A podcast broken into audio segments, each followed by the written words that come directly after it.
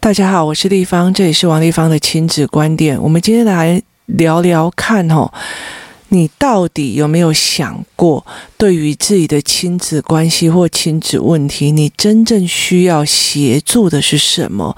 而怎么样才可以解决你的问题哦？而不要一直觉得我好可怜，我好辛苦，我怎么样，大家都不理解我吧？不好意思，那叫做抱怨的语言哦。那。我的问题是，你是真正的想要解决？那我常常跟很多的父母在谈一件事情是，例如说，我现在，我现在我把我的孩子放到学校里面去，那我常常会告诉我自己说啊。如果我要去跟呃老师做协商的时候啊，我一定要理解一件事情，是说我希望我老师做什么事情，而他有没有可能会做到这件事情？就这件事情对老师来讲是合理的要求还是非合理的要求？那我又可以做什么事情？你不能把东西全部都丢给老师，这件事情就好了嘛？就你自己又有办法做什么样的状况，然后去协助你的孩子哦？那为什么会这样子讲的一个很重要的原因哦，就是例如说我的小孩被排挤，那我觉得有很多的父母他就会做一件事情，跑去去学校跟爸爸妈妈跟。对方爸妈讲说：“你们的小孩怎么可以这样对我的小孩？”或者就跟老师讲：“你要去处理呀。”对，他要怎么处理？就是你有没有想过老师要怎么处理？而你跑去学校的这一件事又传达了什么事情哦？这才是非常重要一件事情。排挤的这件事情，我当然我女儿被排挤了两三次哦，所以其实我大概会知道怎么样做啊做法。那其实我觉得。你要理解一件事情，排挤全世界都有，但是有些人为什么没有办法有伤？有些人为什么会一直走不出来？其实有一个，有些非常重要的因素跟处理方式哦，但是真的是不太方便公开说。那我现在想要聊。讲的一件事情就是，你有没有办法去想过一件事？说你到底要别人怎么处理？你不能一直在那边说你很可怜，然后等着人家来救你。那另外一个思维的方式是在于是说，什么样子？如果站在我是一个呃亲子的陪伴员的状况之下，我要去怎么样才能够真正的帮助到这些孩子哦，跟这些亲子？什么东西才是帮忙？你以为我不帮忙，事实上我在帮忙。你只是你看不懂而已。你要的帮忙，你自己也看不懂哦。那我女儿曾经有一次被排挤的时候啊，那呃，这个小孩常常一天到晚，他也不算是被排挤，他只是对我女儿过度热情哦，常常会去抱她干嘛我都没有，而且弄到，而且如果我女儿不理他，就会讲话很难听哦，考碎他这样子。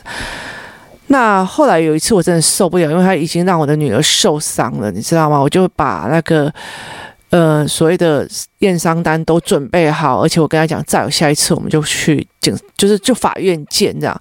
就你必须要一个气势，是谁都不能碰我的孩子哦，这件事情是很重要。那。后来我就直接去找老师哦，老师就会觉得说：“哇塞，你验伤单也拿了，然后你报案也备案了哦，那这个妈妈不好惹这样子。”那我就觉得我只是把法律的程序都跑完了为止。那等到我法律程序都跑完了之后呢，我就去跟老师谈了。我只要求老师一件事情，我跟老师讲说：“。”呃，我只要求你一件事情，就是呢，你不要试图当和事佬，就是你不需要跟对方讲要跟我女儿好好相处，你也不要跟我女儿讲什么要轻易原谅她这件事情哦。我跟你讲，人来来去去很正常，拜托他们在适当的时候维持适当的距离就好了，请你不要跟一个那种。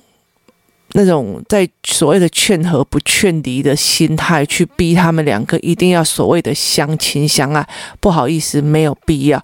我女儿不需要跟任何暴力一代的人相亲相爱，这件事情是违反了我的教养原则的。那我只告诉她一件事情：你什么也你也不需要去改变对方，你也不需要去劝我女儿。我只要求一件事情，就是让他们保持距离哦。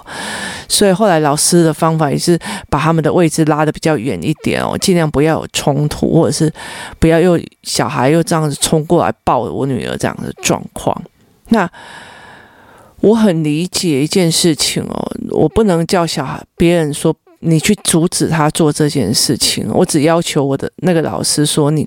不要去劝和，让他们自然而然的去为自己的行为跟自己的付出代价。你不要给他任何一个价值的所谓的指导，那个对他来讲没有必要。而且你要的价值指导什么？人家都已经伤害你了，你还要原谅他大量，然后你们还要和平相处，是怎样啊？那你为什么不要去监狱跟所有人和平相处？这对我来讲其实是很不对的哦，因为其实我觉得，呃。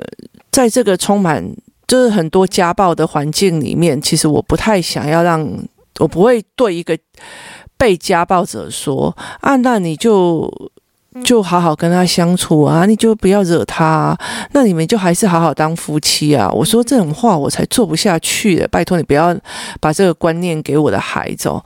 那所以后来我就去这样处理事情哦。可是反观来，在工作室里面，我有很多的状况哦，其实是可以谈的。我说，如果一个妈妈从头到尾都来不愿意来问问题哦，也都不愿意来说问题，但是她永远就带着小孩在旁边，很可怜的在那边萎缩在那边，然后就已经跟所有工作室妈妈说她多可怜，她小孩问题多大，她多烦恼，可是她从来没有来问问题哦。那。叫别人来说，我就跟他讲说：“哦，你们何必呢？你们为什么要去替他讲话？”我说：“你们自己想想看哦，如果那个小孩哦，看到他妈这样装可怜，然后四处去去港岛哦，然后说我。”我没有去主动关心他哦。我问你呢，那个孩子如果真的主动关心他妈，那个孩子以为这些人都应该来主动关心我，那是不是他又跟他妈妈一样，以后只要装可怜，然后等着别人主动关心他？如果这一辈子没有人主动关心他，他的人生会不会就掉下去了？我说，我们为什么要教这样呢？站在妈妈，我给妈妈怨没有关系，但是我不想要教这个孩子错误的概念哦，就这个东西不能是错误的。那呃，我也会常常会觉得说，如果你这个孩子有一些某一些状况哦，我也不能不能去碰啊，例如说。这个孩子的所有的思考跟行为都被严厉的在检视着。那对我来讲哦，如果你的行为一举一动一举一动，就是妈妈就会很紧张的叫过来讲或者怎么样的时候，就是这个小孩没有经过行为上的思维，他只是想要很快结束你的碎念或你的指导。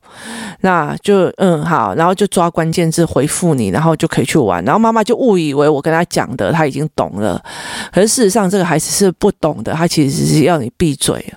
那。以思考课来讲，我就不能去碰这些孩子，这一些孩子我都不能碰。为什么？因为你的行为都已经被评价，你的思考还要再被评价一次哦。这对孩子来讲太残忍了哦。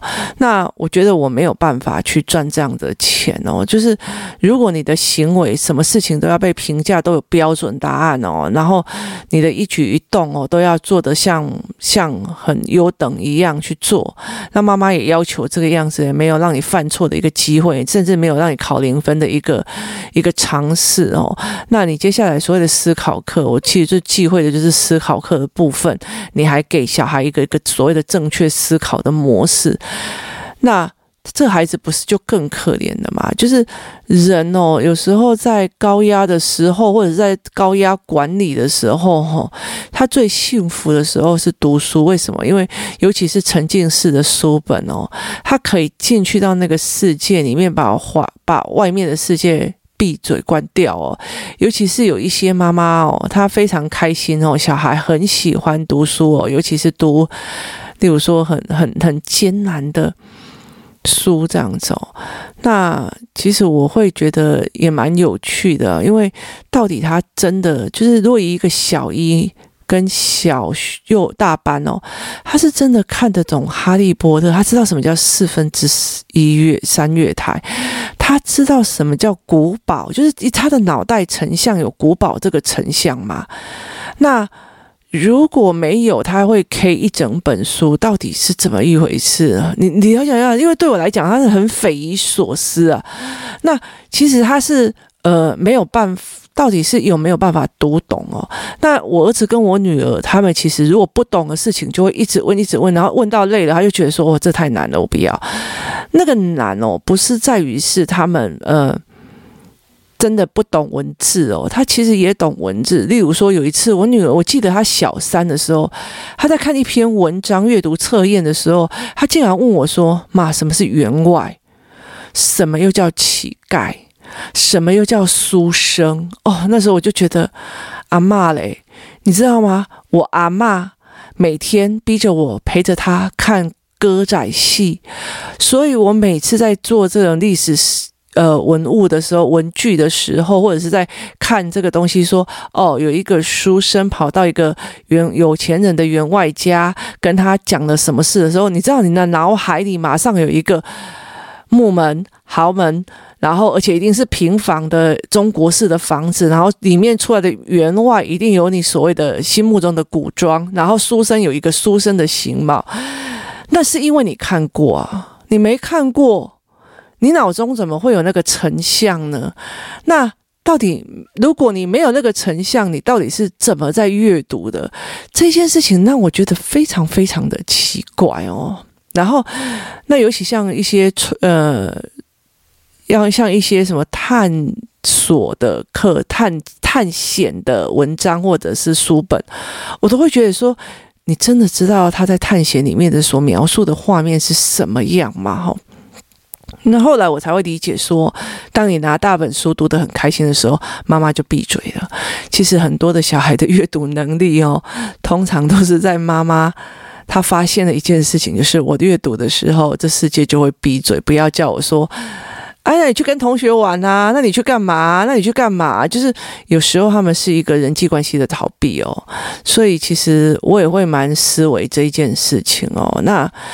有呃，前进式的思维跟呈现式的语言，它其实跟一般知识性的语言是跟一知识性的文本又是不太一样。那我觉得说，如果你在一个行为被处处受控的时候，你的想象力跟你的思维哦，它可以恣意的奔放，是一种救赎哦。所以，如果这个孩子哦，已经是。已经是一个行为上被管很多的孩子，那如果他的思考，他讲出来思考，妈妈还要盯在旁边说：“嗯哼，我跟你说，这对我来讲是一种冒犯哦。”那我会觉得说，我没有办法接受这一点哦。那工作室里面有几个小孩子，其实我觉得现在跟他们上思考课是非常有趣的哦。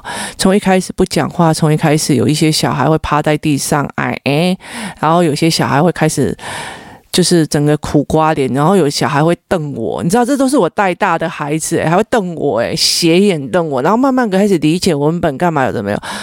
我常常会说，例如说我今天想要带领他们看的是，呃。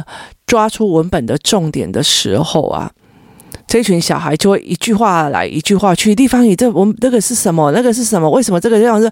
就是他们会开始一句来一句去，一句来一句去，然后你就觉得说，拜。一一小时可以解决的事情哦，忽然之间变成两个小时或三个小时，停不了哦。就是他们会一直发问，然后一直一直质疑的在讲哦。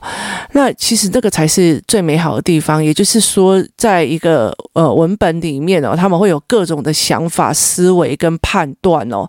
这是一般在体制内是拿不到的，或者是甚至在外面也是没有办法得到的哦。就是有一些。有一些就算是可以做，其实做得很开放，但是他到最后还是有一个框架在里面。那我通常都会提出另外一个思维给他们自己在想，我通常不会给标准答案这样，那他们就会大名大放哦。所以其实我那一次，我常常会跟他们在讲哦，你真的不知道什么是在帮你，什么在害你哦。例如说这个孩子他是已经消费性的心态在那边，你上课就要让我开心啊，我就会跟他讲，你出去哦。因为知识在我身上，那我说真的，这很得罪很多人哦。但是我我老实告诉我，我今天如果没有这样对这个孩子哦，这个孩子人生真的是会毁掉。看起来我就是很很丢了我自己的颜面，然后也丢了，我就就被别人讲说王丽芳很骄傲或干嘛的没有。可是我对这个，我想要让这个孩子知道，不是你这个样子就可以了。这世界上知识是你要去去，别人没有理所当然要给你知识哦。那你如果用这样的态度，根本是学不好啊，别人也没必要教你哦。可是没有人敢得罪孩子哦，觉得他们会受伤或干嘛，就导致于他们这样心态越养越大，其实是反而是更可怜的。所以，呃，如果装可怜，就是觉得很可怜，然后都不敢出来问的那些妈妈哦，那他们觉得我我都没有去主动关怀这件事情哦，其实。他们会当然会会说我，但是对我来讲，其实我就算主动关怀，我反而害了你的孩子哦。那有一些课我不收一些孩子的一个很大原因，是因为我相信，如果我收了，在就是我收了，然后搭配你父母的方式哦，其实反而会对这个孩子比较不利哦。那。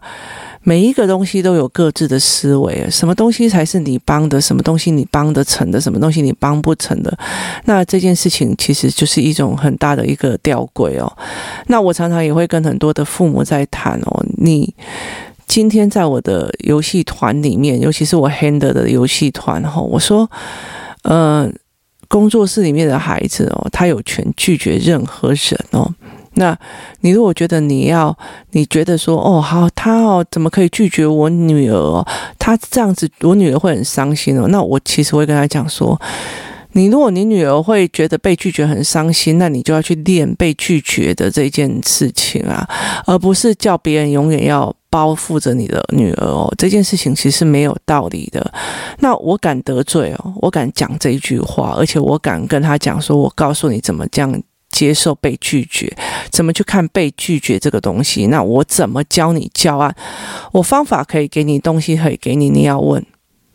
但是你不能觉得在我这里，在任何在我这里，你要告诉你的孩子是全世界要都要让着你，是围着你的开心而走。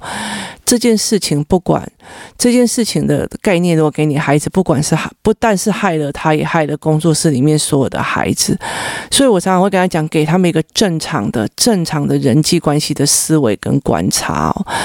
这才是最重要。每一个人在人际关系一定会有卡点，那我们怎么想才是最重要。那重点是在于是什么才是真的帮这一个孩子？你有没有真的思维想清楚哦？你在那边讲说，哦，大家都不关心他，怎样怎样。可是你有没有去教你的孩子求救？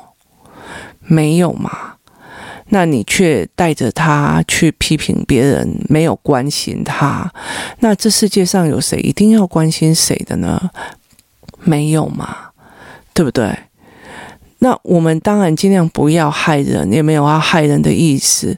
但是真的没有必要去把别人的责任放在自己身上啊！甚至有一些小孩在我这边很体贴啊，会在意别人啊，或者是说，哦，例如说有一次我我举用我儿子来举例说，哦，你看看啊，如果啊阿福今天没有上这个课程的时候啊，那呃。他会不会也做这样子的动作？就是做这种搞笑的动作啊，做这种搞笑的事情这样子。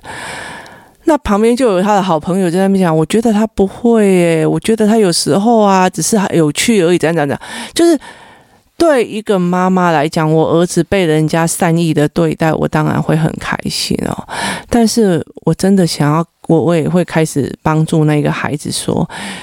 你不需要去帮别人找借口跟找下台的台阶，因为那个不是你的责任。有。很好，但是那不是你的责任，你不应该扛在身上。那你必须要去判断，你讲的这句话是到底是在帮别人找台阶下，还是真正的是在讲这个孩子不会做这件事情哦。这有些代表是说，有很多的孩子，呃，有很多的男人，例如说被别人骗了钱还替别人讲话，或者是有女人被男人骗了还替对方讲话，这种温柔跟体贴哦，其实是真的蛮伤害。自己的。那我在工作室里面，我不太希望这样的孩子有这样子的认知，所以我会慢慢的去调整哦。不代表说是我的儿子是受益者，我就会不帮他调整这一块。那我也不觉得说我的儿子是一个需要别人多做通融的人，我就觉得我的孩子有很多东西不用练，等别人通融就好了。这反而害了我的孩子，也害了别人的孩子哦。所以，什么东西才是对你小孩最好的？你真的要的是什么？其实是一个非常非常重要的一个点哦。现在我就是要教小孩这个概念，现在我就是要教小孩这个理念。那这样子对我来讲，其实我会非常非常的在意的。